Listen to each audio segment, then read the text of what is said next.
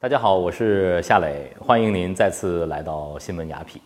呃，可能大家通过我身后的这张海报啊，已经能够猜到今天我和大家聊一个什么样的话题了。的确，这就是德奥音乐剧《莫扎特》。现在呢，莫扎特来到了上海啊，正在上汽文化广场作为年末的压轴大戏上演四十场。莫扎特，呃，对于完全不熟悉古典音乐的朋友来说，可能莫扎特都耳熟能详。的确，他也是。在这个音乐世界里头，在我们这个星球当中，可能，呃，最著名的音乐人之一了。莫扎特他的天赋究竟到了一种什么样的程度啊？莫扎特在他三十六年的左右的这样的一个人生历程当中，他从四岁就开始创作。不得不说，莫扎特就是一位名副其实的音乐神童。那么我在探访呃莫扎特音乐剧后台的时候，其实让我也非常的惊讶了。今天呃大家可以看看，呃舞台上的魔术究竟是怎么变出来的。呃，莫扎特其实应该是会有五套衣服，所以都而且全部都是白色的。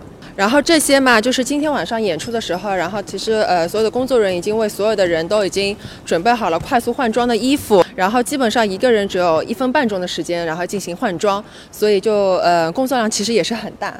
一分多钟的换装的时间，而且非常的繁复，呃，一场盛大的音乐剧需要一个团队的合作。呃，可能大家不会注意，在舞台上标注了非常非常多的点位，大家在舞台上的走位的话，要非常精确的话，也需要在呃地上啊有非常明确的点位的标识，这样才能够保持队形的整齐。在探访后台之后呢，呃，我和这个。莫扎特的大神般的作曲啊，里外先生有一个对话。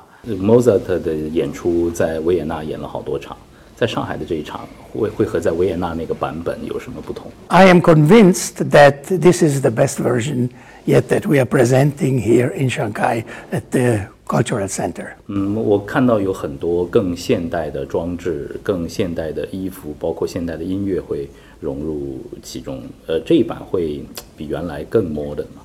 Yes, absolutely.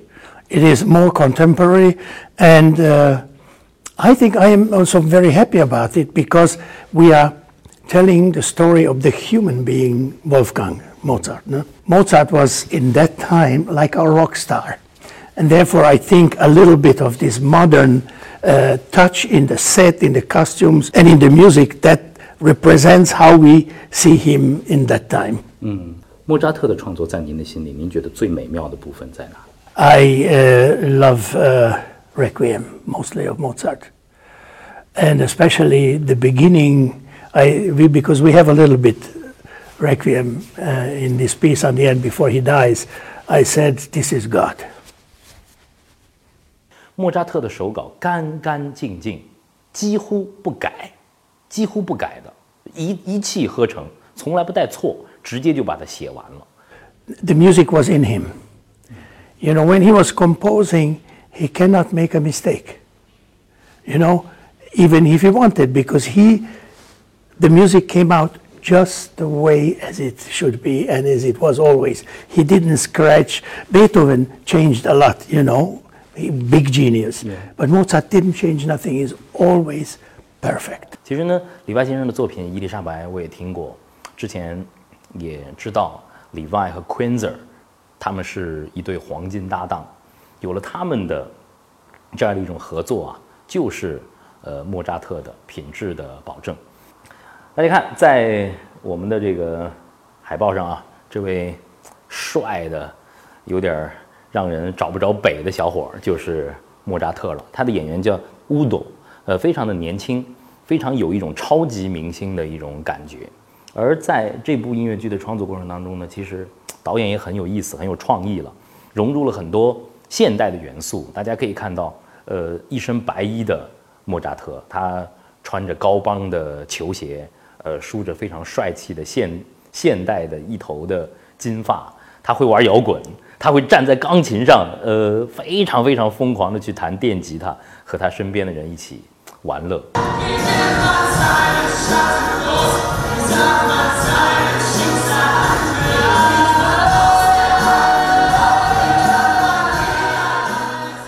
进入到莫扎特这部音乐剧当中啊，除了莫扎特之外呢，其实还有几个非常重要的角色啊。如果大家能够提前做一些功课的话，对大家能够更好的进入到剧情当中去享受剧情是非常有帮助的。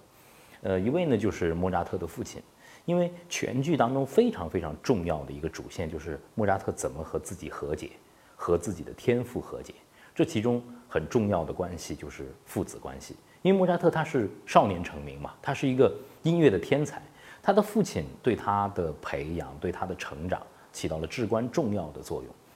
还有就是，大家可以关注在这个海报上啊，在帅帅的莫扎特背后有一双睁得大大的眼睛，这是一个和莫扎特在舞台上如影随形的小孩儿。呃，有四个孩子分别来扮演莫扎特的童年，他小的时候，而且是穿着莫扎特那个年代的衣服，戴着假发，他代表了莫扎特的天赋。在莫扎特这部剧当中的大反派就是亲王大主教。这是那个时代的特点，所有的音乐最好的文化都是从宫廷贵族的沙龙里头诞生起来的。像呃莫扎特这样的天赋异禀的天才，就会需要像亲王大主教、像男爵夫人这样的资助者伯乐去发现他。但是呢，莫扎特实在是太恃才傲物了啊！他在贵族面前仍然保持着自己的那一份高傲，所以说。这亲王大主教就一直不太待见莫扎特。一开始呢，就，嗯，我要找音乐家实在是太多了，哎，就和莫扎特有着非常大的一种冲撞。其中有一段，呃，亲王大主教的咏叹啊，男高音的这种呃唱段非常精彩。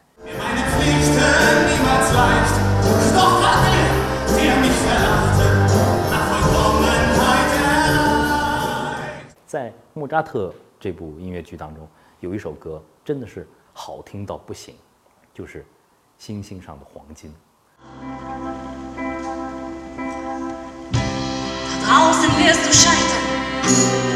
到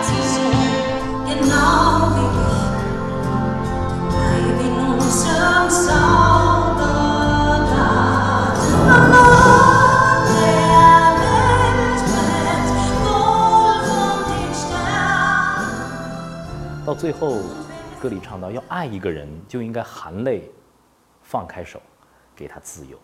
其实，男爵夫人这个角色的存在，她就像是一个神，像是莫扎特的缪斯一样。呃，他懂莫扎特，他知道莫扎特最需要的就是这样的一种自由。如果我们身边，如果我们作为父母遇到了这样的一位天才少年，我们该怎样去面对他？怎样培养他？怎么样去成就他？在音乐世界里，他天赋异禀，但是在现实生活当中，莫扎特又有着太多太多的缺点。他处理不好和父亲、和亲人之间的关系，没有办法很好的处理和自己的资助者、和权贵和贵族之间的关系，他也没有办法处理好和自己妻子之间的亲密关系。不能再多说了啊，再多说就要剧透了。其实，呃，要欣赏一部音乐剧，最好的方式就是走进剧场。和自己的家人、和自己的朋友、和爱音乐的朋友们一起去享受这样一场，呃，上汽文化广场为大家带来的年末的音乐剧盛宴。让我们一起进剧场，好好的享受莫扎特吧。